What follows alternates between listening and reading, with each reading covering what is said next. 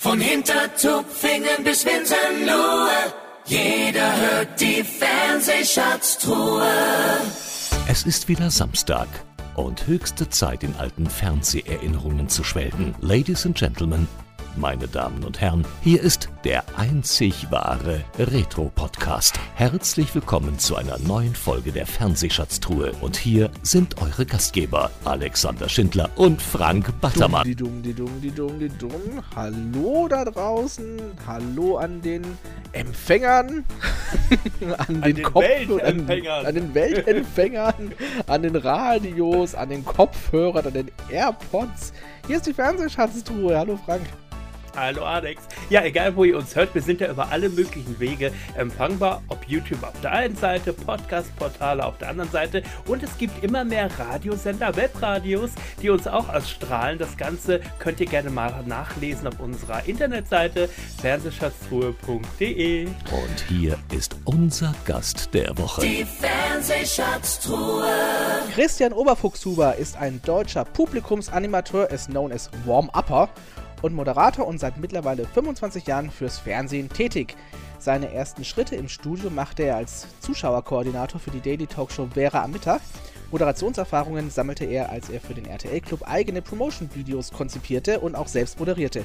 Hier wurde er als Vertretungs-Warm-Upper entdeckt und fortan bei den Talkshows von Ilona Christ und Hans Meiser eingesetzt. Schritt für Schritt sprach sich sein Talent herum, sodass er zu einem der gefragtesten Publikumsaufwärmer der 2000er und Folgejahre wurde. Neben dieser Tätigkeit war und ist Christian Oberfuchshuber auch immer wieder on-air zu sehen, unter anderem in der Impro-Comedy-Show Schillerstraße oder als Reporter im Sat1 Frühstücksfernsehen. Heute heizt er das Publikum unter anderem bei Verstehen Sie Spaß, The Voice of Germany oder den großen Finalshows von Germany Next Topmodel an. Heute zu Gast in der Fernsehschatztruhe Christian Oberfuchshuber, herzlich willkommen! Einen wunderschönen guten Tag und vielen Dank für die Einladung. Sehr, sehr gerne. Und unsere erste Frage, die wir immer besonders gerne stellen, lautet, was sind denn deine persönlichen Kindheitsfernseherinnerungen? Also deine Helden, deine ersten Fernsehhelden aus der Kindheit. Also ich glaube, das Erste, was bei mir so richtig hängen geblieben ist, ist ähm, Donnerlippchen. Sensationell, das äh, vor allem als dann dieser alte, klapprige Vollstrecker immer kam. Das Ja. war immer mein Highlight. Genau. Das kam ja immer um Viertel nach acht. Und ich habe gesagt, ich muss den Vollstrecker noch sehen. Ja, geh nicht ins Bett, ich muss den Vollstrecker sehen. Ähm, das war so ein meiner Highlight, wo ich mich gern zurückerinnere. Ähm, Montagsmaler habe ich früher immer als Kind oder als kleiner Junge gern gesehen. Und da ich aus Bayern komme, ist man da mit dem ORF aufgewachsen. Und ich hab, wir haben sehr viel ORF früher geguckt. Also das Kinderprogramm und die, die Abendshows da mit Peter Rapp. Äh, das war für mich immer so ein Highlight. Kennst du auch ja, noch Täter, genau. ne? Der, Tedas, genau. Mit Caroline Reiber zusammen hat er das moderiert. Genau. Dr. Klinke Emden war übrigens der Vollstrecker. Konnte ich mir immer deswegen gut merken, weil Emden ist auch die Stadt, in der ich geboren wurde, in Ostfriesland. Somit passt das immer. War aber nicht der Aber- Vollstrecker. nee, nee, das war nicht der Vollstrecker. Das war dieser, Ah, das dieser war. Kämpfer da, dieser, dieser Wrestler. Ach, die mit der Glatze? Ja, genau. Das war Dr. Klinke Emden. Ach so. Stimmt, Ah, also okay, der stimmt. M. Wie, wie hieß denn Der der, Vollstrecker Vollstrecker noch? nur Der hieß einfach nur Vollstrecker, ja. Der hat in der Show keinen Okay. Namen gehabt. Alles klar. Ja, in der Tat. Donnerlippchen war eine völlig durchgeknallte Sendung und ich fand auch, oder finde auch heute noch, es ist ziemlich gut gealtert und Jürgen von der Lippe passt wunderbar in dieses Format. Schade, dass es nur, in Anführungszeichen, nur 13 Ausgaben gab. Aber auch die mutige ARD, damals war sie noch mutig, heute sieht das ja alles ein bisschen anders aus. Ähm, Kannst du dich an Sanktionen erinnern? Es hieß ja früher immer gerne, wenn du eine schlechte Note geschrieben hast, gibt's Fernsehverbot oder wenn du frech warst oder sowas. Gab es sowas? Äh, Wurdest du sanktioniert mit dem Fernsehen? Nee, äh, komischerweise gar nicht. Also sowas gab es bei uns zu Hause nicht. Womit wurde ich denn sanktioniert? Nee, eigentlich mit gar nichts. Vielleicht war das der Okay. Fehler. Echt? Ich wurde nach draußen geschickt. Nee, ich auch nicht. ist Nee. kein Also, Scherz. ich glaube, ich war als Kind immer relativ, naja, schüchtern ist, glaube ich, das falsche Ausdruck, aber ich habe eigentlich nie so über, über die Stränge geschlagen, dass es irgendwie äh, äh, Strafe geben musste. Würde ich Okay. jetzt mal behaupten. Wie sieht es, wie sieht es mit Musiksendungen aus? War die Hitparade im ZDF ein Thema für dich oder war das ganz schrecklich und du hast lieber die Formel 1 geguckt oder irgendwie sowas? Nee, doch, Hitparade war ein Muss und ich erinnere mich Ja. an die allerletzte Hitparade, und ich glaube, den letzten Auftritt in der Hitparade hatte Gigi Anderson. Und als der sein Lied zu Ende gesungen hat und dann Genau. mit einer Träne auf der Bühne stand, da lief mir auch eine Träne runter. So war ich da drin. Also da kann ich mich genau dran erinnern. Was bist du für ein Genau, Bau- du und bist, bist doch etwa so gleiches Baujahr wie Frank und, also so zwischen Frank und mir wahrscheinlich, oder? Ich bin 77. Ja, 78, ja, ja, genau. ne, vor allem beim Gigi Anderson Auftritt noch ganz interessant. Er wusste nicht, dass das Mikro noch offen ist und im Applaus sagte er leise Scheiße. Genau. ja, genau. Ja. Und Hat sich Herr Raab danach noch sehr oft drüber lustig gemacht und er durfte da ja auch nochmal auftreten. Ähm, ja, die Hitparade. Nach dem Bade Hitparade. Das war ein, äh, äh, ein Spruch, den man des Öfteren gehört hat. Und bei mir war das auch so, Samstagnachmittag, es wurde gebadet.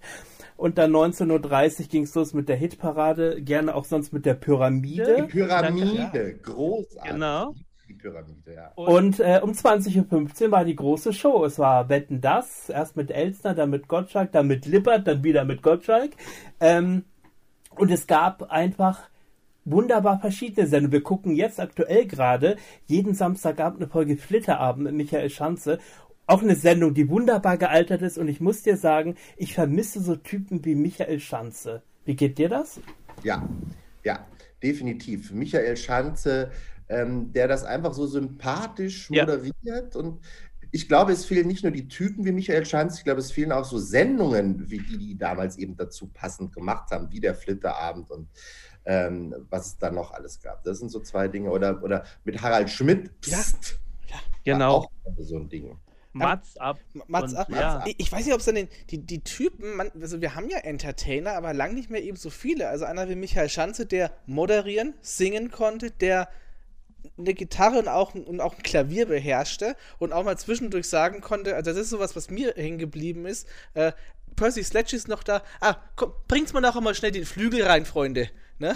Das, das sind so, ähm, Ja, wo, ja. auch, wo auch der Moderator noch in der Lage war, aber auch redaktionell die Verantwortung hatte, da so eine Sendung noch inhaltlich mitzugestalten. Heute ist ja alles so straff, das wird auch jetzt gleich mal so ein bisschen ein Punkt dann sein, ähm, dass so eine Sendung so von vorne bis hinten nicht durchgeskriptet, ja doch, es ist geskriptet, ja, also so ein, so ein Buch verfolgt und so ein bisschen Ja, aber das Spontanität gab es damals auch schon. Ja, das aber gab es damals auch. Ja, aber da hat der Moderator noch ein bisschen mehr Charme mit reinbringen dürfen.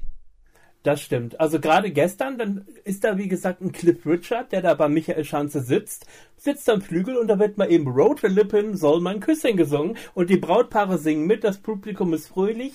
Dann wird eingeblendet, die nachfolgenden Sendungen verschieben sich um 10 Minuten. Es war nicht geplant, im Gegensatz zu heute.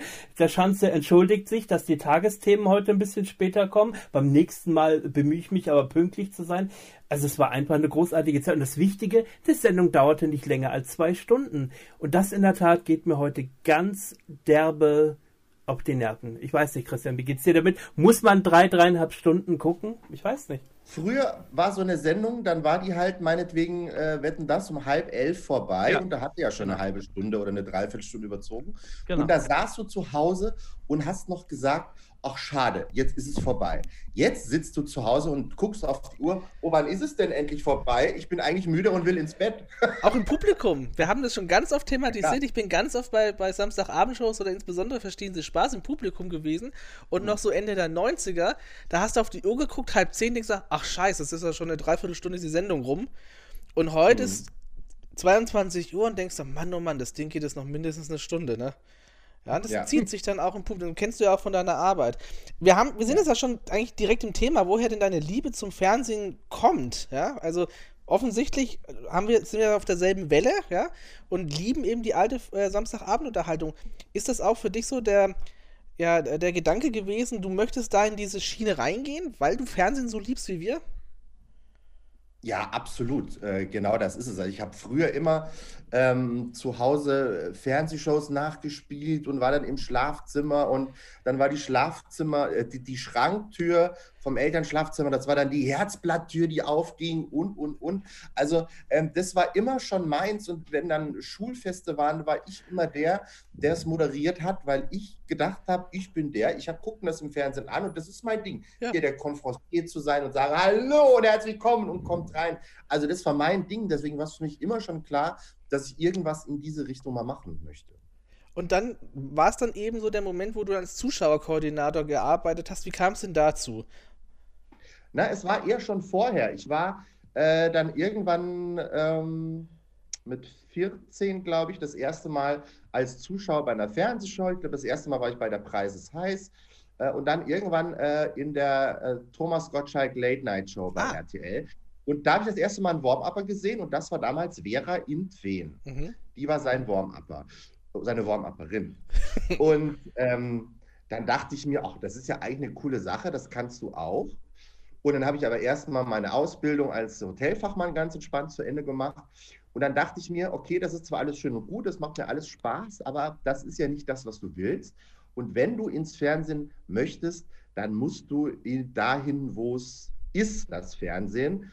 Äh, und in diesem kleinen Dorf aus Bayern, wo ich komme, da ist nicht viel mit Fernsehen. Und bin dann eben nach Köln gezogen und habe da erst im Hotel gearbeitet und habe mir dann eben einen Nebenjob bei TV Ticket äh, Service äh, mir klar gemacht und habe dann dann eben nebenbei im, im Büro gesessen und äh, die Tickets für Vera am Mittag und Sabine Christiansen verkauft und war dann und dann wurde jemand im Studio gesucht bei Ilona Christen, der da, wenn die Zuschauer alle da sind, wir hatten so 80, 90 Zuschauer immer, der dann den RTL-Club den Leuten nahe bringt. Mm, Und da hatte ich dann immer CDs zu verlosen und äh, wenn dann eben alle Zuschauer da waren, dann bin ich da auf die Bühne und habe gesagt, hallo, ich bin der Christian und kennt ihr schon den RTL-Club? Nein, das ist das und das und das kostenlose Mitgliedsheftchen und ihr könnt heute Mitglied werden und äh, als Dankeschön verlosen wir jetzt auch noch zwei CDs oder eine CD.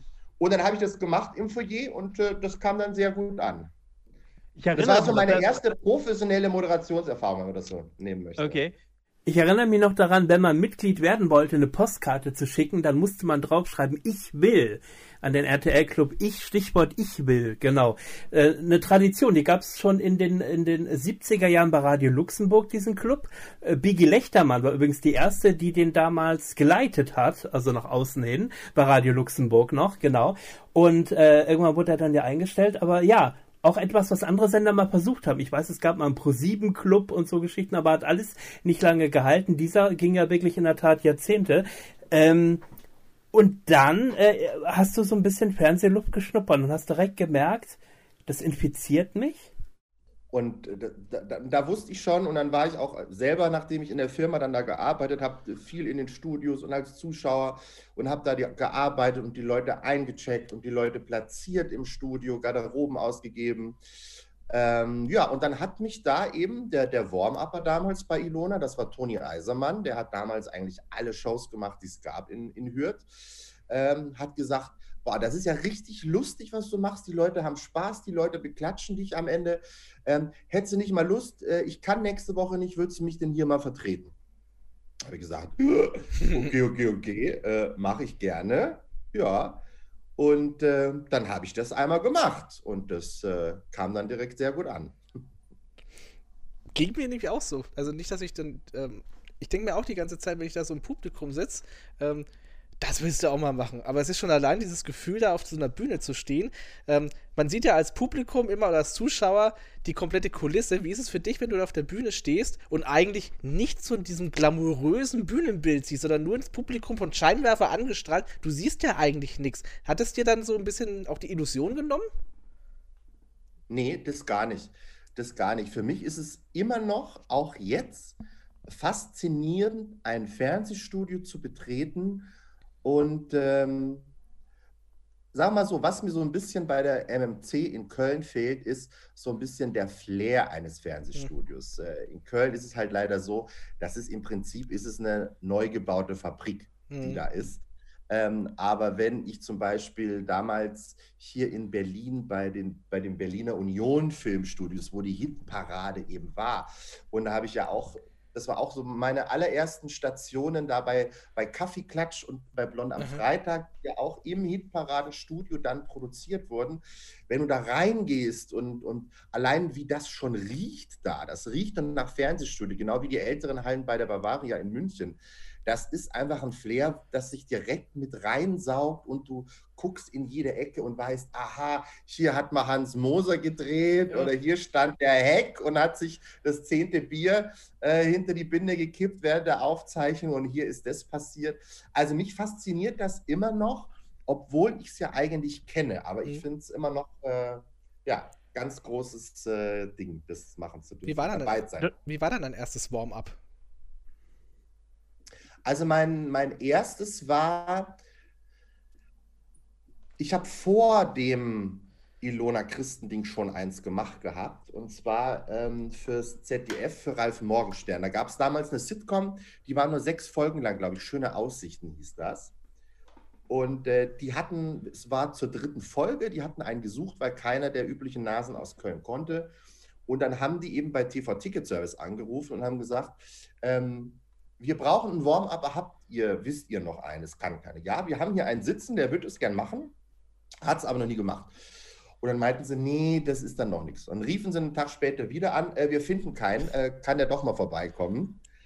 Und, äh, und dann, als ich dann die Zusage gehabt habe, in zwei Tagen machst du das, dann war ich natürlich wirklich zu Hause und, und habe geübt. Und man hat natürlich schon tausend Warm-ups zu dem Zeitpunkt gesehen gehabt. Und ich hatte halt den Anspruch, nicht jetzt den Kollegen alles nachzumachen. Ähm, es gibt so ein paar Standards, um die kommst du nicht rum, die macht jeder, das ist ganz klar. Aber für mich war es immer so, ich will so ein bisschen mein eigenes Ding machen. Und habe mich dann wirklich zwei Abende zu Hause hingesetzt und habe geschrieben und dann wieder geübt. Selbst für mich stand ich in, in meinem Wohnzimmer vor meinem Kühlschrank und habe den angespielt und die Zeit wieder gestoppt. Äh, wie lange brauche ich denn dafür? Ähm, ja, und dann bin ich da hingefahren und habe dann wirklich da mein aller, allererstes Warm-up gemacht und ich war wirklich so mega aufgeregt, ähm, dass ich dann ähm, also anscheinend gut abgeliefert habe, weil es kam direkt äh, nach meinem ersten Ding schon der Produktionsleiter zu mir und meinte, die sind alle mega begeistert, hast du nächste Woche auch wieder Zeit? Und ich, okay, okay, okay. Ja, und dann habe ich da mein Ding eben weitergemacht. Ich kann euch jetzt nicht mehr sagen, was ich damals alles gemacht habe. Ich habe viel erzählt und ich glaube, ich habe auch irgendwelche dämlichen Spiele gemacht, wo sich Leute mit Klopapierrollen einwickeln mussten und so weiter und so fort. Warum nicht? Aber es hat, es hat funktioniert und die Leute waren begeistert. Das war das Wichtigste. Ja, wir haben es gerade schon erwähnt, Vera in Feen, auch mit Warm-Up begonnen. Karel Herzblatt hat sie gemacht, bei Gottschalk auch Hausparty hat sie das Warm-Up gemacht. Dann hat sie parallel bayerisches Fernsehen, Kinderfernsehen. Kurz danach kam direkt die Talkshow. Hast du denn auch gedacht, wann tritt man jetzt an mich heran, nachdem es ja Warm-Upper-mäßig so gut läuft und bietet mir die erste Fernsehsendung an? Ja, das war früher ganz oft der Fall, dass ich dachte, okay, okay, jetzt äh, mache ich das zwei Jahre, jetzt muss doch mal irgendeiner kommen. Mhm. Ähm, war nicht der Fall. Ich habe auch schon äh, zig Castings gemacht und war auch äh, ganz oft schon in der Endauswahl noch mit jemand anderem drin und es hat letztendlich nie geklappt. Äh, früher war ich da immer totbeleidigt drüber. Mittlerweile sehe ich das eher gelassen, weil in meiner Position als Warm-Upper, ich habe hier eigentlich einen sicheren Job. Ich mache hier mein Ding und wenn eine Sendung scheiße ist und abgesetzt wird, dann trifft es mich nicht persönlich. Ich arbeite ja morgen wieder bei der nächsten Sendung. Wenn ich da jetzt aber als Moderator meine Nase in die Kamera halte und die Sendung ist äh, direkt äh, weg, dann bin ich auch wieder weg. Und dann der Schritt wieder zurück zum Warm-up, da muss ich schon ein großes Ego haben, äh, um das dann auch wieder durchzuziehen. Und insofern bin ich mittlerweile gar nicht mehr so hinterher Manchmal ärgere ich mich, wenn ich dann für eine Show arbeite, wo sie wieder irgendeinen Newcomer verpflichtet haben und der oder die dann auf der Bühne steht und einfach nichts gerissen kriegt, kein Gefühl für eine Show hat, nicht weiß, was Timing ist, was er hier und da machen muss. Als da Hauptmoderator schon, meinst du, ne? Bitte? Als Hauptmoderator meinst du? Als also Hauptmoderator, genau. Da denke ich mir dann auch, wo haben sie die Nase wieder her? Wer hat, mit wem hat der denn schon wieder geschlafen? Aber äh, letztendlich bin ich da mittlerweile total gelassen. Oder aber auch, äh, dass äh, Moderator X oder Y jetzt die zehnte Sendung hat. Also dass einem auch, was den Nachwuchs angeht, da, da macht man nicht sehr viel in den letzten 10, 15 Jahren, oder? Ja, das ist auch so ein Ding. Also ähm, ich war gerade aktuell wieder äh, im Pitch für eine Sendung, wo letzte Woche die Absage kam, wo sie wieder einen genommen haben, den man eigentlich schon kennt. Mhm. Wo ich dann auch gesagt habe, also ähm, ihr wundert euch, dass die Leute immer weniger Fernsehen gucken und dann besetzt ihr aber trotzdem immer die gleichen Nasen. Also Ja. man kann euch aber auch wirklich nicht helfen. Ne? Heißt aber, du, Aber du, so du gehst, gehst immer noch zum Casting heute? Also du hast noch nicht die Schnauze voll?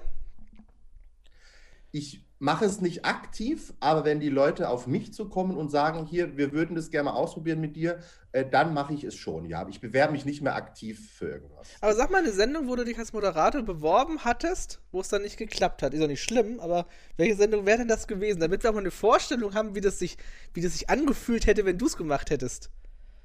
Nee, das sage ich nicht. Das ist ein großes Fernsehgeheimnis, welches es war. Also zwei Sendungen sind gar nicht erst äh, auf dem Bildschirm erschienen. Und bei einer war ich richtig enttäuscht. Da kam mal nach langer Zeit wieder was und wir hätten mich als Moderator für diese Quizshow.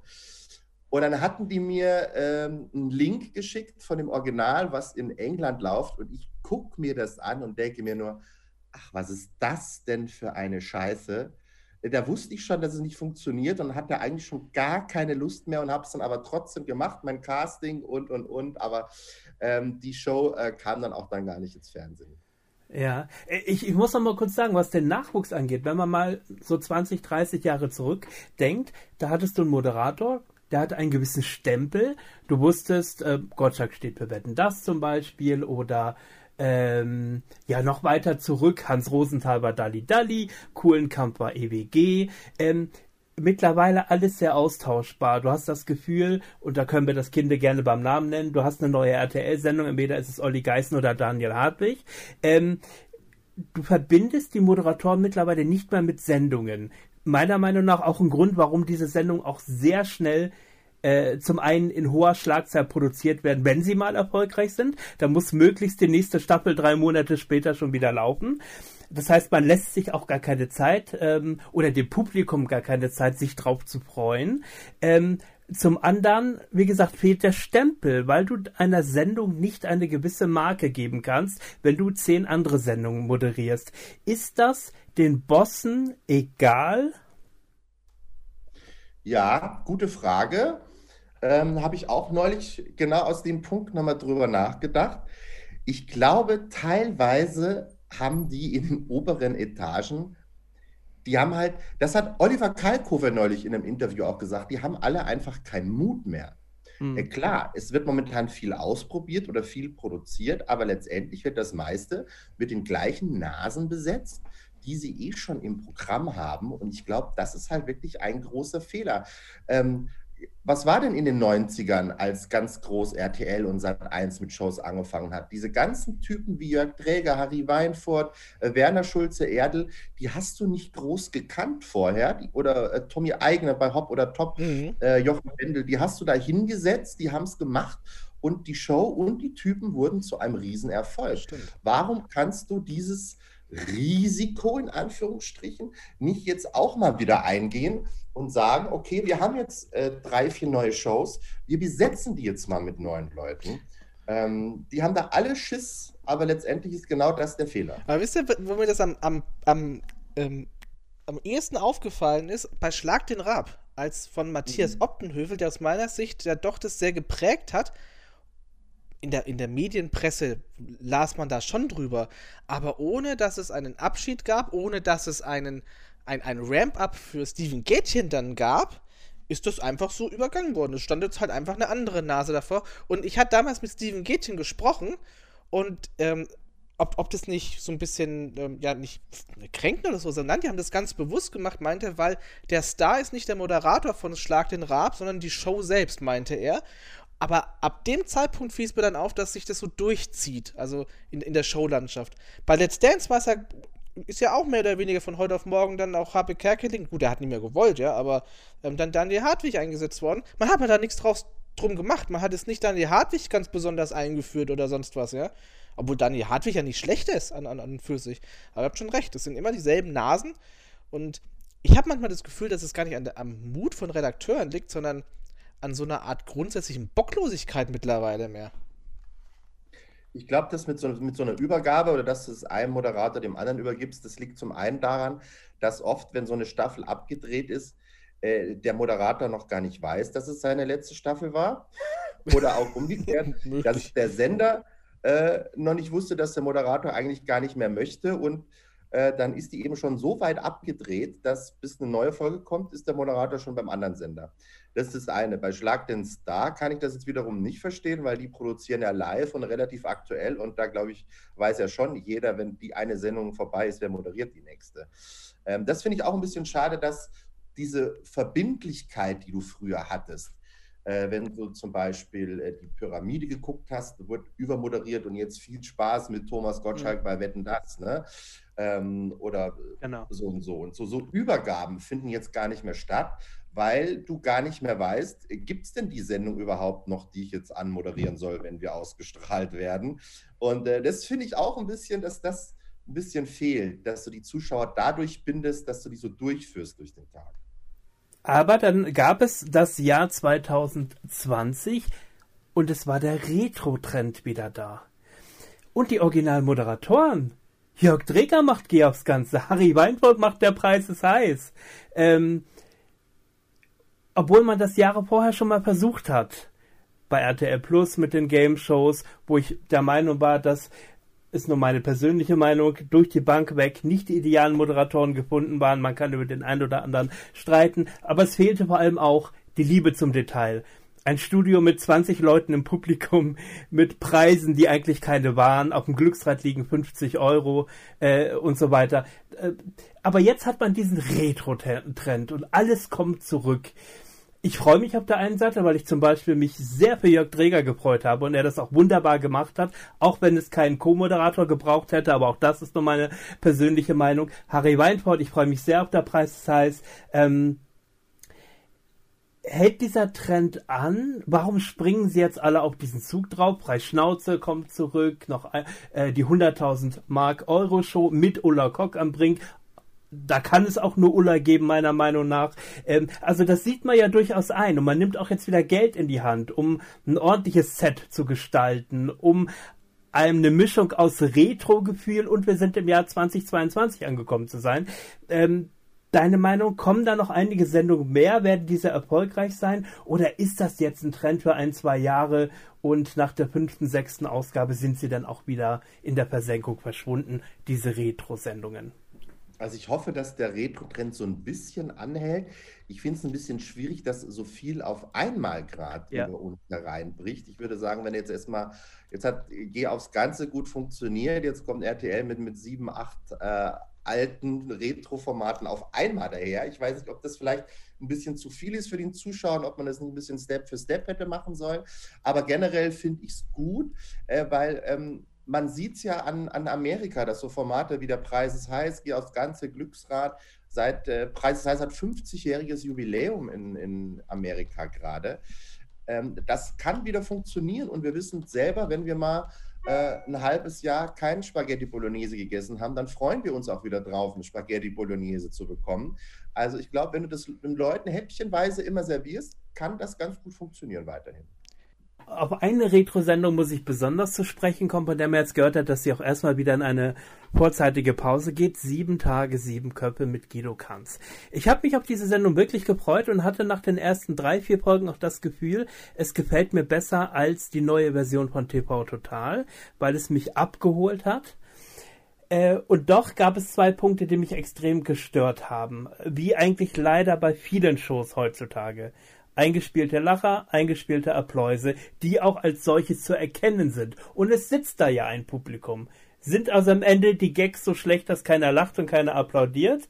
Äh, oder, ähm, sorry, es, es, es hält mich davon ab, mich gut unterhalten zu fühlen. Was sagst du dazu? Was ist da deine Meinung? Ja, ich habe es nur einmal gesehen, leider die zweite Folge, glaube ich, oder die erste, deswegen kann ich gar nicht so groß dazu sagen, ob die jetzt, also da saßen auf jeden Fall viele Zuschauer. Genau. Mhm. Ähm, und wenn die da trotzdem was eingespielt haben, also letztendlich sieben Tage, sieben Köpfe, ich fand es genauso wie früher. Genau. Die saßen da, haben schlechte Witze abgelesen und die Leute haben gelacht. Und genauso war es jetzt auch. Also äh, meine Erwartung wurde komplett erfüllt. ähm, dass die jetzt äh, Lache eingespielt haben. Ich, ich weiß es nicht, ich war nicht vor Ort, aber anscheinend wurde halt, das hat das Publikum zu wenig gelacht, ja. Ist das, eine Sendung, ist das eine Sendung, wo du sagst, die braucht man heute noch?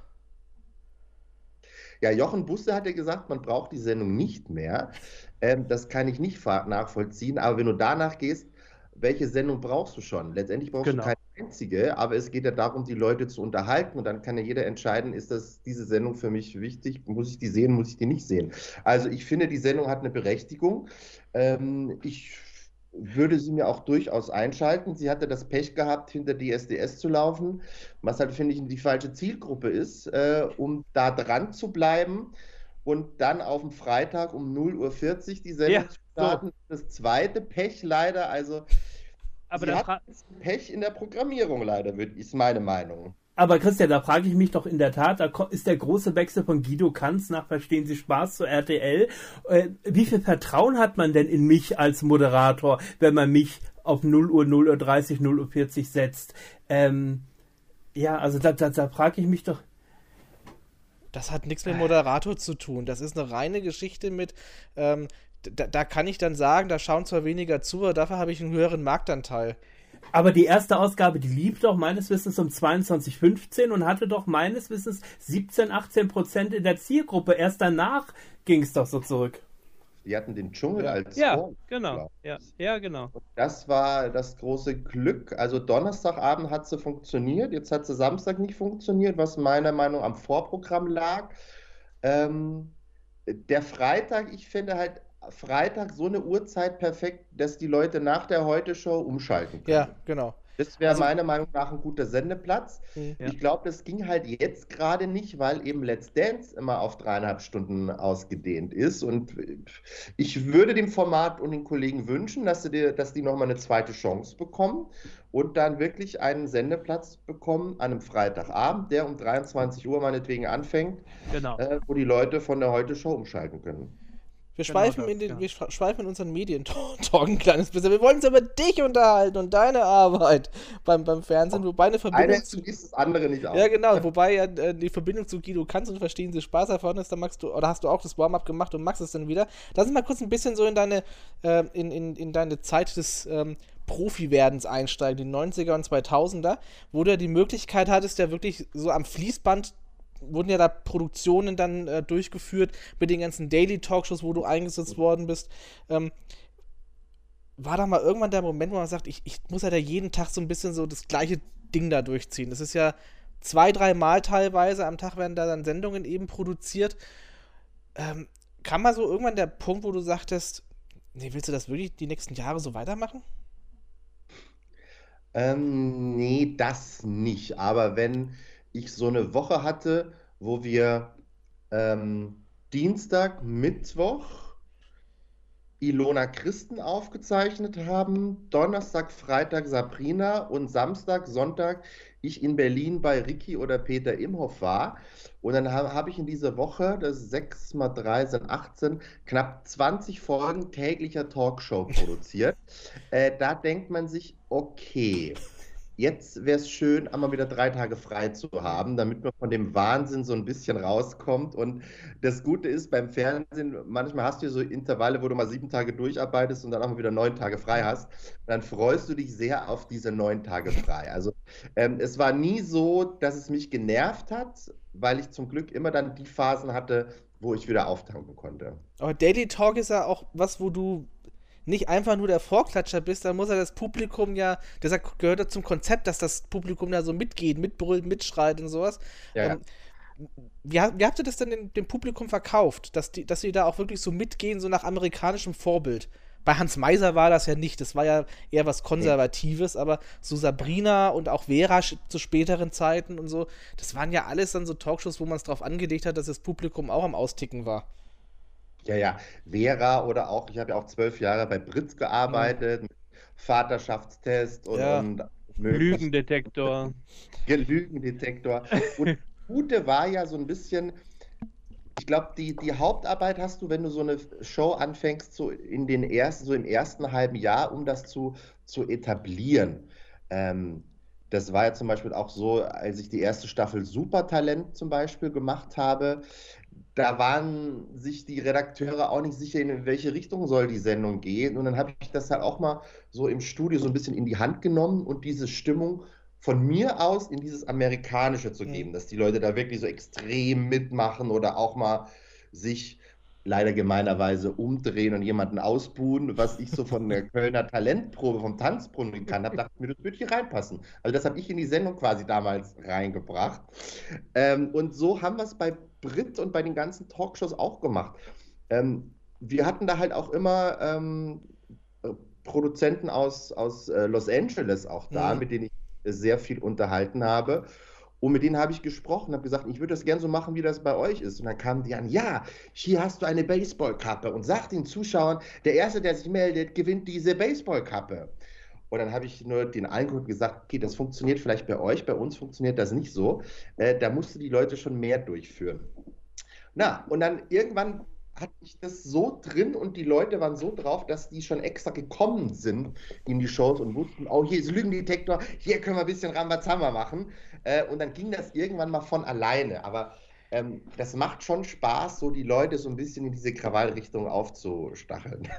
Aber ich muss, ich muss sagen, wenn ich mir heute noch Ausgaben von Brit angucke und Brit sagt und hier ist Mark und alle schreien der Silberkopper, äh, da guckten einige im Publikum schon auch ein bisschen verwirrt, so nach dem Motto, hihihi, soll ich das jetzt echt tun? Also das war, glaube ich, auch nicht immer ganz so einfach, oder? Ja, vor allem, es ist auch kein richtiges Deutsch. Mark der Silberkopper.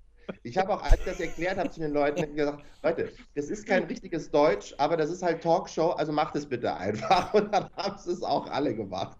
War Marc eigentlich Redakteur oder extra für diesen Job angestellt, den Kopper reinzubringen und ein bisschen zu grinsen? Der Marc hieß eigentlich Robert und war extra dafür da, um, der ist eigentlich Schauspieler und wurde extra für den Tag immer engagiert, um okay. den Kopper reinzutragen. Sehr schön. Haben wir das auch mal geklärt, genau. das hast du das Warm-up für Bube Dame Hörig gemacht mit Elmar Hörig. Und ja. bei Elmar kann ich mir auch vorstellen, dass der selber auch, so wie andere oder viele andere Moderatoren vom alten Schlag, selber auch nochmal mit, mit dem Publikum interagieren vor der Sendung. Wie war das für dich gerade mit Elmar Hörig, der ja auch so ein, also der sich ja auch jetzt um, um ein Drehbuch eins pfeift, ne? Also der ist ja auch sehr, sehr spontan und, und was ihm ja auch vom, zum Verhängnis wurde am Ende, ja. Aber wie war denn die Zusammenarbeit mit Elmar Hörig, der von sich aus ja auch recht lustig eigentlich ist? Elmar Hörig hatte nie so richtig Lust auf sein Publikum. Das hat wirklich eigentlich alleine gemacht. Elmar Hörig kam rein, der hat das Publikum eher noch beleidigt. Ja. Von vorne aus, aber ähm, hat sich nicht groß ums Publikum gekümmert. Ähm, bei Werner Schulze Erde, der war schon einer, der ein bisschen mehr geredet hat mit dem Publikum. Äh, da wurde ich dann auch einmal zurückgepfiffen, weil es hieß, oh, du machst ein bisschen zu viel, mach mal ein bisschen weniger. Äh, das mag der Werner nicht so. ähm, also es gibt schon, das gehört dazu zu dem Job, dass jeder Moderator so ein bisschen seine Macken hat und das ist auch alles okay und ich bin Dienstleister und wenn man mir das sagt, dann mache ja. ich eben mehr oder mache weniger. Äh, das ist mir dann auch wurscht. Hauptsache, äh, die fühlen sich nicht auf den Schlips getreten. Ähm, das ist halt der Job des Warm-Uppers, dass du eben hinter dem Moderator stehst und nicht davor. Da, da hat man ihn und deswegen lasse ich mich da ganz drauf ein, auf, die, auf jede Amositäten. Aber warum glaubst du, machen das die Moderatoren nicht selber? Also die müssten das doch können. Ja, die können es, aber ähm, also sagen wir es mal so, man hat es früher nicht so gebraucht, weil damals noch nicht so dieses Massenfernsehen war und die Leute von alleine so ein bisschen da mitgegangen sind. Aber mit eben Anfang des Privatfernsehens und der täglichen Talkshows und der täglichen Gameshows, wo das Publikum eben immer eine wichtigere Rolle gespielt hat und immer mehr mit einbezogen wurde und mitmachen musste, wurde dieses Aufgabengebiet, was es heißt, im Vorfeld das Publikum zu briefen, eben so umfangreich, dass du gesagt hast, das kann der Warm, aber äh, der, der Moderator gar nicht mehr machen, weil der muss sich auch ein bisschen auf seine Sendung konzentrieren. Und deswegen schickt man halt 15, 20 Minuten, eine halbe Stunde vorher uns raus, äh, damit die das eben machen und man dadurch den Moderator den Rücken so ein bisschen frei halten kann. Ich muss da mal kurz eine Anekdote erzählen, die Rudi Carell mal in einer Fernsehsendung erzählt hat über Peter Frankenfeld, der übrigens auch mit seinem Publikum gar nicht so grün war und das gar nicht so mochte.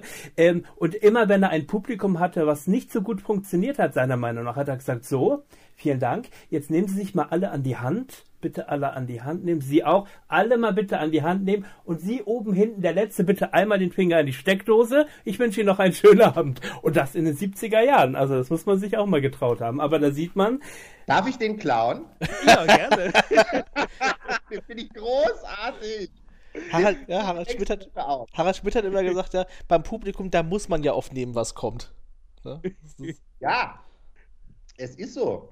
Also, Aber es sind ja gerade die Großen, ja, die, gerade die Großen mit Ha- Harald Schmidt hat, weiß ich, in Verstehen Sie Spaß und auch in, in der Harald Schmidt Show, macht, hat, hat zwar ein Warm-up, aber macht aber einen großen Teil des Warm-ups selber. Bei Verstehen Sie Spaß kam er da, glaube ich, mit der Gitarre raus.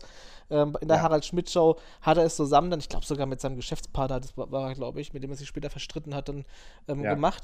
Ähm, Thomas Gottschalk macht auch, auch selbst Czerno Jobatai hat in Verstehen Sie Spaß das Warm-up selber gemacht, ja. Und ähm, jetzt aber im, Punkto große Samstagabendshow habe ich manchmal das Gefühl, ähm, br- braucht es dann, du bist bei Verstehen Sie Spaß zum Beispiel auch so ein bisschen Vorklatscher, ja, du sagst das ja auch und, und du machst da auch keinen Hehl drum, schaut immer ein bisschen zu mir, ich weiß, ich weiß am ehesten, wo es an den richtigen Stellen ist, ja. Wa- Warum? Wa- Nimmt das nicht so ein kleines, also ich finde, es nimmt ein kleines bisschen dieses, dieses ähm, Spontanitätsflair raus und macht es fast ein bisschen künstlich dann so eine Sendung. Das versuche ich ja immer gerne zu verhindern, dass es künstlich wirkt. Ähm, und bei Verstehen Sie Spaß, da ist es so, da will man halt gern, wenn dann die Situation aufgelöst wird in den Film, dass da halt schon ein bisschen Applaus kommt und man mit diesem Applaus dann äh, ins Studio wieder zurückkommt. Das ist eigentlich das Einzige, wo ich bei Verstehen Sie Spaß mit die Stimmung mit anhebe. Ansonsten versuche ich das wirklich immer von alleine durchlaufen zu lassen.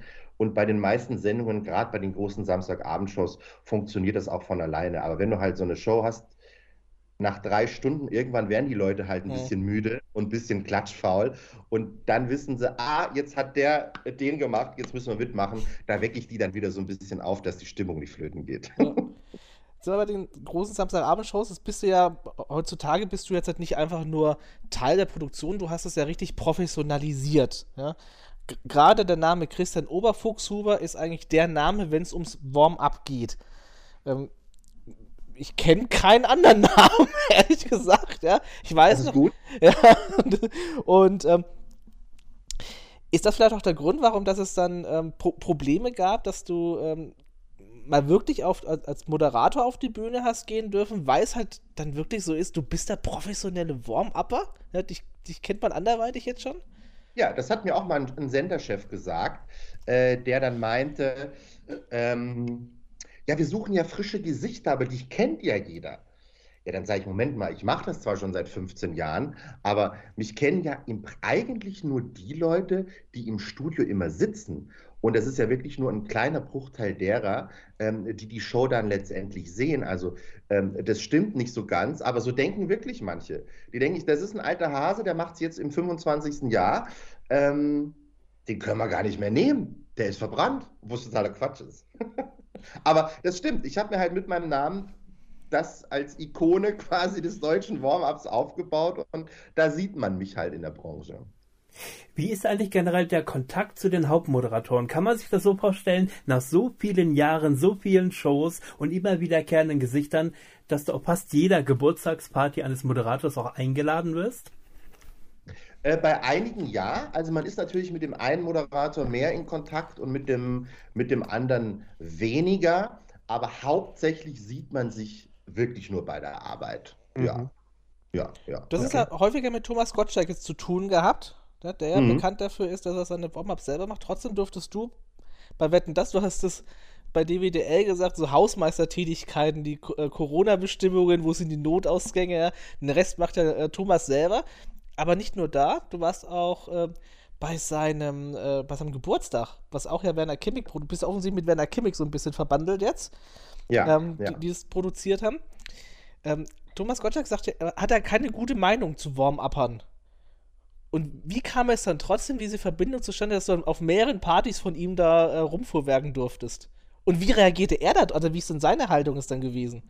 Ja, also er wird auch älter und ein bisschen genügsamer und sagt dann auch, ja gut, dann ist er halt da, dann rege ich mich nicht mehr drüber auf. Ähm, naja, Thomas Gottschalk ist halt einer der alten Garde, der es, wie du schon gesagt hast, bei Wetten das früher immer selber gemacht hat und ähm, früher brauchtest du das halt bei seinen Shows auch nicht. Das war ein Selbstläufer, die Leute wollten dahin, die sind von alleine ausgeflippt. So. Aber mit seinem Einstart ins Privatfernsehen, dann bei Supertalent und wo er überall war und diese Little Big Shots Nummer in Sat 1. Ähm, da hast du halt mal Phasen, wo du auch viele Umbaupausen hast, wo halt irgendwas passieren muss und dass das er nicht macht oder auch nicht machen möchte oder auch nicht machen soll, weil er da gebrieft wird auf die nächste Nummer. Da brauchst du halt einen Warm-Upper. Mhm. Und da hat er sich so ein bisschen mit dem Thema angefreundet, okay, die Jungs sind da. Und ich habe halt immer versucht, wenn ich für ihn gearbeitet habe, ihm das Gefühl zu geben, ähm, dass ich ihm da nicht die Butter vom Brot nehmen möchte da vorne, sondern der soll rauskommen, soll sein Ding machen. Und wenn er fertig ist, mache ich den Rest und dann können wir mit der Show anfangen. So sind, sind er happy, ich happy und die Produzenten der Sendung, weil eine gute Stimmung da ist und die Sendung gut wird. Und das ist eine gute Basis, die ich mit Thomas zusammengefunden habe. Und ich denke, mittlerweile freut er sich auch, wenn er mich sieht weil er weiß, er kann sein Ding machen und äh, ich bin da eher im Hintergrund dann tätig. Also ich finde ja, Thomas Gottschalk ist ja durchaus ein Phänomen, was gar nicht so schwer zu greifen ist. Denn auch vieles funktioniert ja nicht bei ihm. Wie schon erwähnt, die Ausflüge zu Sat 1, Little Big Stars, äh, Supertalent im SWR letztes Jahr, diese endlich 18 Geschichte. Ähm, und dann kommt Betten das zurück und hat 13,5 Millionen Zuschauer. Warum? Und wird das so weitergehen mit den nächsten Ausgaben? Also, ich glaube, dass auch die nächste Wetten das Folge sehr erfolgreich sein wird. Ob es jetzt nochmal 13, 14 Millionen werden, ich glaube, da muss man jetzt ein paar Abstriche machen, aber sie wird dennoch über alles scheinen, was in diesem Jahr dann bis dato im Fernsehen gelaufen ist. Ich glaube, da sind wir uns einig. Ja, das ist halt manche Sachen passen einfach zusammen und Thomas und Wetten, das ist halt ein Ding, das ist eine Erfolgsformel und ähm, die anderen Dinge funktionieren halt nicht so. Er ist er ist halt Wetten das und dann muss man das so stehen lassen. Echt, finde ich gar nicht. Muss ich tatsächlich sagen, finde ich gar nicht. Ja? Ich fand bei den anderen Sendungen hier Little Big Stars und so weiter, ähm, und auch bei, bei Gottschalk ich fand, es lag nie an Thomas. Ich fand immer, es lag an, an dem, am, am, am Redaktion, an, an diesem redaktionellen Korsett, das man ihm anlegt. Hm. Ja, mhm. Weil es haben ja so Sendungen wie Late Night funktioniert, es haben ja solche Sendungen ja. wie Na sowas auch funktioniert schon vorher. Ja. Er hat ja diverse Sachen gemacht. Es haben ja auch Sendungen ähm, wie seinerzeit bei der Funkausstellung funktioniert mit Gottschalk. Gottschalk ist nicht nur Wetten das. Aber ab dem Moment, wo man ihn in irgend so ein komisches redaktionelles Schwachsinnskorsett reinsteckt, wo er seine Stärken ja ausspielen kann, dann funktioniert es halt da einfach nicht. Und bei ja. Little, Big, äh, Little Big Stars, oder wie es hieß, das war ja auch von vorne bis hinten durchgeschnitten. Das ist ja, das ist ja immer so ein Problem. Gottschalk wirkt doch nur, wenn er genauso sein darf, wie er halt ist. Mhm. Kurzes Stopp, weil, denn sie wissen nicht, was passiert. Eigentlich nicht so ein großes Korsett. Es ist live, sie können überziehen, es sind drei tolle Hosts am Start und wir haben keine 13 Millionen Zuschauer. Why? Ja, was RTL Tja, ist. Frage. Also, da hat weil's das nicht, Konzept nicht. Weil es nicht Wetten das ist, weil es nicht ja, dieses genau. Lagerfeuer ist, was die Leute seit 40 Jahren kennen. Ich glaube, das ist der Punkt. Ja, was auch eine genau. Sendung ist, wo tausendmal mit Werbeunterbrechung gemacht wird und wo dann auch mal ein Spiel durchaus mal eine Dreiviertelstunde dauern kann. Also mit dieser komischen Blockwand, ja. wo sie sich da aber Alex, es saßen Promis da, die ihr Buch oder ihr Film präsentiert haben. Da waren Künstler da, die die nächste CD präsentiert haben. Dann saß da in jeder dritten Sendung Veronika Ferris oder sonst wer, die den äh, ZDF Sonntagsfilm präsentiert haben. Also da gab's da auch, das erwarte ich eben nicht. Ja. Und ich und und dass mein und mein Vater muss sich aufregen drüber, müssen die die ganze Zeit labern. So ist wetten das. So funktioniert ja. die Sendung, ja? Da muss immer einer auf der Couch hocken und sagen, müssen die immer nur englische Musik spielen? So ja. funktioniert die Show. Ja? Ja. ja. Ja, aber es ist in der Tat das letzte Lagerfeuer wahrscheinlich, was wir wirklich haben. Und das ZDF hat natürlich gut daran getan zu sagen, wir schicken das nochmal und nochmal wieder. Ein, zwei Mal, finde ich, maximal pro Jahr muss da aber auch reichen. Ähm, und es ist, ja, es ist für mich auch kein Ende absehbar, wann ein Thomas Gottschalk sagt, bis hierhin und jetzt gehe ich wirklich in Rente. Ich glaube wirklich, dass er irgendwann auf der Bühne umkippt und dann war es das. Über das glaube ich über drei Highlights möchte ich noch mit dir sprechen. Ähm, Im Positiven wie im Negativen, das kannst du dir raussuchen. Eurovision Song Contest in Wien. Ähm, würdest du das sagen, dass das so viel mehr kann jetzt auch nicht mehr kommen? Ja, das zählt auf jeden Fall zu eins zu meinen Highlights. Ähm, das ist die größte Fernsehshow der Welt mit so und so vielen Zuschauern. Äh, und da dabei gewesen zu sein, das ist halt wirklich so ein Once-in-a-Lifetime-Moment. Und ich habe da ja, äh, wart ihr vor Ort zufällig? Leider nein. Nee. Und ich habe dir ja nicht nur Warm-up gemacht, sondern habe mit äh, meinem Kollegen äh, Markus Schöffel zusammen da eben eine Pre-Show gemacht. Die ging eine Stunde 15 Minuten und die haben wir vorher wirklich auch eigens konzipiert, ihn zusammen mit dem ORF und waren da eine Woche in Wien und haben da zwölf Shows runtergerissen und ähm, das war mega und also mehr geht in diese Richtung nicht. Das war wirklich sensationell. Musstest ja. du da selber so ein bisschen auf was achten, weil du ja ein, ein internationales Publikum da vor dir hattest? Ja, wir haben das äh, zweisprachig gemacht. Er hat, der Markus hat äh, Deutsch moderiert und ich habe den englischen Teil moderiert. Äh, und äh, so sind wir durch den Abend gegangen. Ja. Und da stand ihr bestimmt auch so ähnlich wie die Künstler oder die Moderatoren erstmal hinter der Bühne und dann wird es ja ähnlich gemacht, wahrscheinlich wie beim normalen Warm-up. Ne? Es, wird, es wird ein großer Star angekündigt, dann kommt dann doch nur ihr raus. ja, ja ähm, aber sonst ist es so beim Warm-up, ich muss mich selber anmoderieren. Hier wurde ein Vorspann produziert mit einem Sprecher, der uns oh. anmoderiert hat. Also das war schon sehr nobel. Und dann kamen wir eben raus auf diese große Bühne zwölfmal und äh, ähm, die Leute sind auch bei uns schon ausgerastet. Das war richtig schön. Und wie, wie, wie oft musstest du, als du noch hinter dieser LED-Wand oder wie, wie das da gemacht war, standest, wie oft musstest du da nochmal Pipi machen gehen, weil es dann doch ein bisschen mit der Nervosität durchging? Ja, also die, die, die ersten zwei Tage, da war es schon, da war ich wirklich äußerst nervös. Und irgendwann haben sich dann die Kollegen vom ORF auch einen Spaß erlaubt und haben das mitgekriegt und gesagt, äh, du musst mal zu den die Leute fragen, oh, ist Leiwand! Und haben so ein paar österreichische Wörter beigebracht und meinten, damit kriegte die noch mehr. Und es hat auch funktioniert, das war wunderbar dann. Dann ähm, Germany's Next Top Model die mhm. Bombendrohung, wo wir uns alle vom Fernseher gefragt haben, was ist da los? Ja, warum, ja. warum kommt da jetzt nach der Werbung ein Einspieler, der nie enden möchte? Und man dann irgendwann im Internet, war ja so das Aufkommen der, der Smartphones und, und äh, Social Media zu der Zeit, ähm, man dann lesen konnte, dass es äh, offensichtlich eine Bombendrohung gegeben hat. Wie war das für dich? Also, wie hast du davon erfahren? Du hast einen Knopf im Ohr. Genau, es war der Horror. Ich hoffe, es passiert mir sowas nie wieder. Ähm, ja, ich habe das dann irgendwann in der, auf dem Ohr natürlich mitgekriegt, äh, als wir dann wieder ganz schnell in dieser ungeplanten Werbepause waren.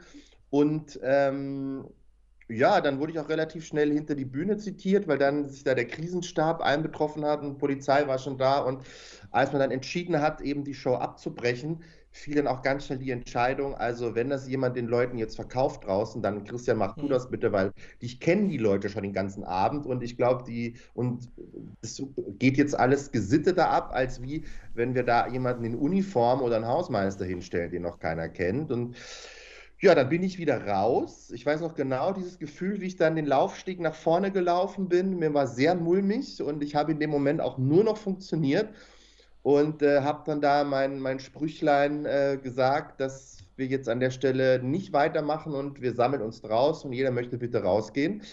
Und bin dann quasi als letzter mit den letzten Zuschauern aus der Halle raus, nachdem ich die geräumt habe. Und das, das war richtig scheiße und ich ja. hoffe, es passiert nie wieder. Das Wort Bombendrohung fiel natürlich sicherlich nicht, ne? Aber die Leute werden ja so ein bisschen verstanden haben, warum, dass sie jetzt da raus müssen. Also das ist ja, viel, viel Optionen hast du ja nicht, warum das während so einer fetten großen Live-Show, die schon jeder, der da im Publikum saß, mal gesehen hat, ähm, jetzt, ja, wir machen nie mehr weiter, ähm, liegt ja nicht dran, weil es Heidi schlecht wurde, ne? sondern ähm, hat man das, hattest du auch das Gefühl, die Leute wussten, was da jetzt gerade passiert? Ja, ein paar wussten es schon, weil es mittlerweile auch über einen Bildticker äh, mhm. ging und jeder, der sein Smartphone anhatte oder mal reingeguckt hat, hat das mittlerweile auch gelesen. Es sind, dadurch sind auch einige schon von alleine vorher rausgegangen ja. aus der Halle. Ähm, aber es zu dem Zeitpunkt der Räumung stand noch nicht 100 fest, ob wir jetzt wirklich nicht mehr weitermachen heute Abend. Es ist erstmal alle raus und dann irgendwann kam dann draußen die Nachricht, nee, wir machen doch definitiv nicht mehr weiter heute. Ja. ja. Kann man sich auf so einen Moment überhaupt vorbereiten? Oder bist du mal, hast du mal in den 25 Jahren jemals gedacht, ähm, wie würde ich das denn machen, wenn jetzt so eine Situation käme? Oder war das dann wirklich das erste Mal und du musstest da wirklich improvisieren, weil man sich da definitiv noch nie drauf vorbereitet hat? Hätte ja bei jeder anderen Produktion auch mal passieren können. Es muss ja nicht eine Bombung sein, kann auch eine Evakuierung sein wegen Bombenfund oder irgendwie sowas. Ähm, hast du dich mal jemals auf sowas vorbereiten müssen oder können? Nee, in der Tat bis dato noch nicht. Das Einzige, worauf ich jemals immer vorbereitet wurde, war, was machen wir im ZDF-Fernsehgarten, wenn ein Gewitter plötzlich äh, ah. während der Show über uns rein. Was passierte, ne? Genau, wie, wie räumen wir die Leute? Das war das Einzige, was ich bis dato, äh, wo ich damit in Verbindung oder zu tun hatte. Ähm, aber so einen Fall gab es bisher noch nicht und äh, deswegen, da konnte man sich auch nicht wirklich vorbereiten. Das musste dann so machen, wie es dann gerade kommt. Mhm. Wir haben jetzt noch ähm, jetzt dann die Situation, es gab die letzten zwei Jahre, die viele aus seiner Zunft betroffen hat. Corona hatte ich natürlich. Mhm Schließlich hat Corona erwischt, aber auf professionelle Art und Weise, wenn man so möchte. Ähm, was ging da in dir vor, als du dann hörtest, oh, ach du Scheiße, die Produktionen werden jetzt alle, die ganzen Publikumsproduktionen werden abgesagt. Das ist so zuerst, naja, dann würdet, habe jetzt halt mal drei, drei Monate frei wahrscheinlich, ja, und dann wird sich das alles wieder legen. Oder wie war das für dich? Ja, das dachte ich auch erst. Also es war ja nicht abzusehen, wie lange dauert das jetzt überhaupt. Also und ich gucke ja eher immer positiv nach vorne und denke, ja, das ist jetzt vielleicht ein paar Wochen und dann geht es wieder los. Ne? Aber ähm, als dann immer mehr abgesagt wurde und der Kalender immer wieder leerer wurde, dachte ich mir auch, okay, okay, in welche Richtung geht das Ganze jetzt? Und ähm, dann saß ich halt auch, ich glaube, zehn Wochen ungefähr zu Hause und hatte eben nichts zu tun. Und dann fing glücklicherweise für uns Warm-Upper die Sache mit der Applauseinspielung an. Mhm. Da bist du selber drauf gekommen, das war so, glaube ich, auch so deine Idee zu sagen, ich suche mir. Meine Idee war nicht. Es kamen die Kollegen von Let's Dance drauf. Das waren die Ach ersten, so. die es gemacht haben, weil die gesagt haben, okay, jetzt haben wir die ersten zwei Shows ohne Publikum gemacht. Also irgendwie fehlt was. Und dann waren das die ersten, die es gemacht haben und ausprobiert haben. Und da waren auch einige Leute sehr in der Branche äh, sehr mit Zweifeln belegt, kann das funktionieren, kann das nicht funktionieren. Aber letztendlich hat man gesagt, ja, in gewisser Weise funktioniert es schon, weil letztendlich so ein Applaus, das ist wie das richtige Licht, das richtige Bühnenbild. Wenn das fehlt, dann ist es halt irgendwie trocken, es fehlt irgendwas. Mhm. Natürlich kann so ein eingespielter Applaus nie die echte Stimmung widerspiegeln, die du jetzt hast, aber es kann einfach in gewisser Weise unterstützend sein. Und deswegen war dann eben auch diese äh, Geburtstagsshow von Thomas Gottschalk äh, die erste Show, bei der ich das dann äh, gemacht habe. Äh, und äh, dann eben alle weiteren auch. Mhm. Ja. Warst du überrascht darüber, dass äh, auch Zuschauer in sozialen Medien ähm, geschrieben haben, dass es der einen oder anderen Sendung auch gut getan hat, dass es mal ein bisschen ruhiger zuging? Ja, war ich auch überrascht. Also Markus Lanz ist ja zum Beispiel das beste Beispiel und ich glaube, da wird auch vielleicht bis auf wenige Ausnahmen kein Publikum mehr zurückkommen. Das ist für, die, für meine Kollegen in Hamburg natürlich schade, die da immer gearbeitet haben. Ähm, aber äh, natürlich, so Sendungen entwickeln sich weiter und wenn da eine Pandemie für braucht, ja gut. Wir haben unser Gespräch damit begonnen, äh, indem wir über altes Fernsehen gesprochen haben haben dann festgestellt, viele alte Sendungen kommen zurück. Und von dir möchte ich gerne wissen, welche Sendung sollte unbedingt zurückkommen, in der du dann das Warm-up machen wirst? Also das eine hat sich ja schon erfüllt, der Preis ist heiß. Mhm. Das wir jetzt in zwei Wochen aufzeichnen. Äh, da darf ich wieder dabei sein und äh, da bin ich sehr froh drüber.